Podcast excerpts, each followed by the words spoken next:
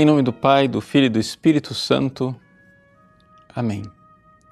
Meus queridos irmãos e irmãs, no Evangelho de hoje, Jesus diz que ele não veio abolir a lei, mas levá-la ao cumprimento. Ou seja, é a realização de tudo aquilo que Deus preparava no Antigo Testamento. Vamos tentar compreender melhor. Veja, no Antigo Testamento, Deus preparou o seu povo para a vinda de Cristo. E como é que ele fez isto? Bom, Primeira coisa, era necessário que Deus tirasse o seu povo daquela lógica né, da animalidade, da vingança. Ou seja, existe em nós, seres humanos, né, uma realidade de que quando nós somos é, objeto de injustiça, quando alguém faz algo contra nós, né, nós desencadeamos uma fúria e temos uma capacidade destruidora enorme. É assim que, antigamente, né, nas, nos povos menos civilizados, a barbárie imperava. Diante de uma ofensa que a pessoa fazia contra mim, eu ia lá e matava ele, a família inteira, destruía suas propriedades e pronto, e acabou. Ou seja, era uma desproporção, ou seja, o ser humano ele é assim, ele tem uma capacidade destruidora enorme, né? mais do que é, os animais, pelo menos mais do que a maioria dos animais. Nós, ofendidos por algo, estraçalhamos as coisas. Pois bem, Jesus é, não podia vir nesse ambiente. É necessário que Deus preparasse.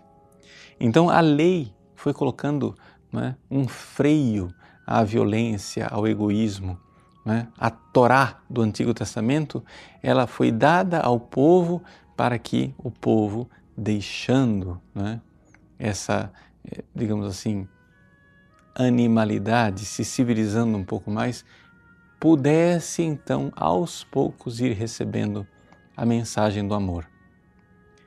Ainda no Antigo Testamento, Deus falou de amor. Deus falou no Deuteronomista, né? Amarás o Senhor teu Deus de todo o teu coração, Deus falou no Levítico amar o próximo como a si mesmo. No entanto, esta realidade do amor, este convite ao amor, ele no Antigo Testamento ainda teve seus grandes limites. Claro, houve santos no Antigo Testamento, como os grandes santos profetas e sacerdotes do Antigo Testamento, como Ezequiel, como eh, Jeremias, que viviam a lei, que realizavam o culto no templo e tinham um coração que amava, mas isso era mais exceção do que regra. Né? Na realidade, na realidade, a lei do Antigo Testamento ainda carecia de algo. E o que é este algo? Este algo aparece é? com Jesus. A lei foi dada por Moisés, mas a graça e a verdade veio por Jesus Cristo. A graça. Ele veio nos dar a capacidade de corresponder a esta lei do amor. Como amar a Deus de todo o coração, com toda a nossa alma, com toda a nossa força, com todo o nosso entendimento? Essa lei vai ser abolida? Não. Mas é impossível vivê-la. Então é melhor abolir, é melhor trocar de lei. Jesus diz: não, eu não vim abolir esta lei. Eu vim dar a vocês a graça, vim dar a vocês a força, vim dar a vocês a possibilidade de realizá-la e realizá-la muito mais do que ela foi prevista no Antigo Testamento. Eis que eu vos dou um novo mandamento: amai-vos uns aos outros como eu vos amei, numa medida impensável. Né? O Antigo Testamento falava: ama o próximo como a ti mesmo. Jesus diz: ama o próximo como eu vos amei.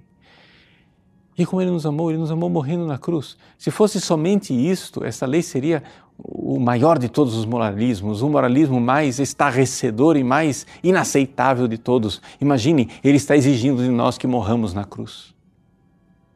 Mas Jesus não está exigindo. Jesus está dando. Está dando a graça, a graça de amar, a possibilidade de amar. E é isso que nós devemos fazer na quaresma. Devemos rezar e pedir a Deus a graça, chegar a dizer: Jesus, eu não amo.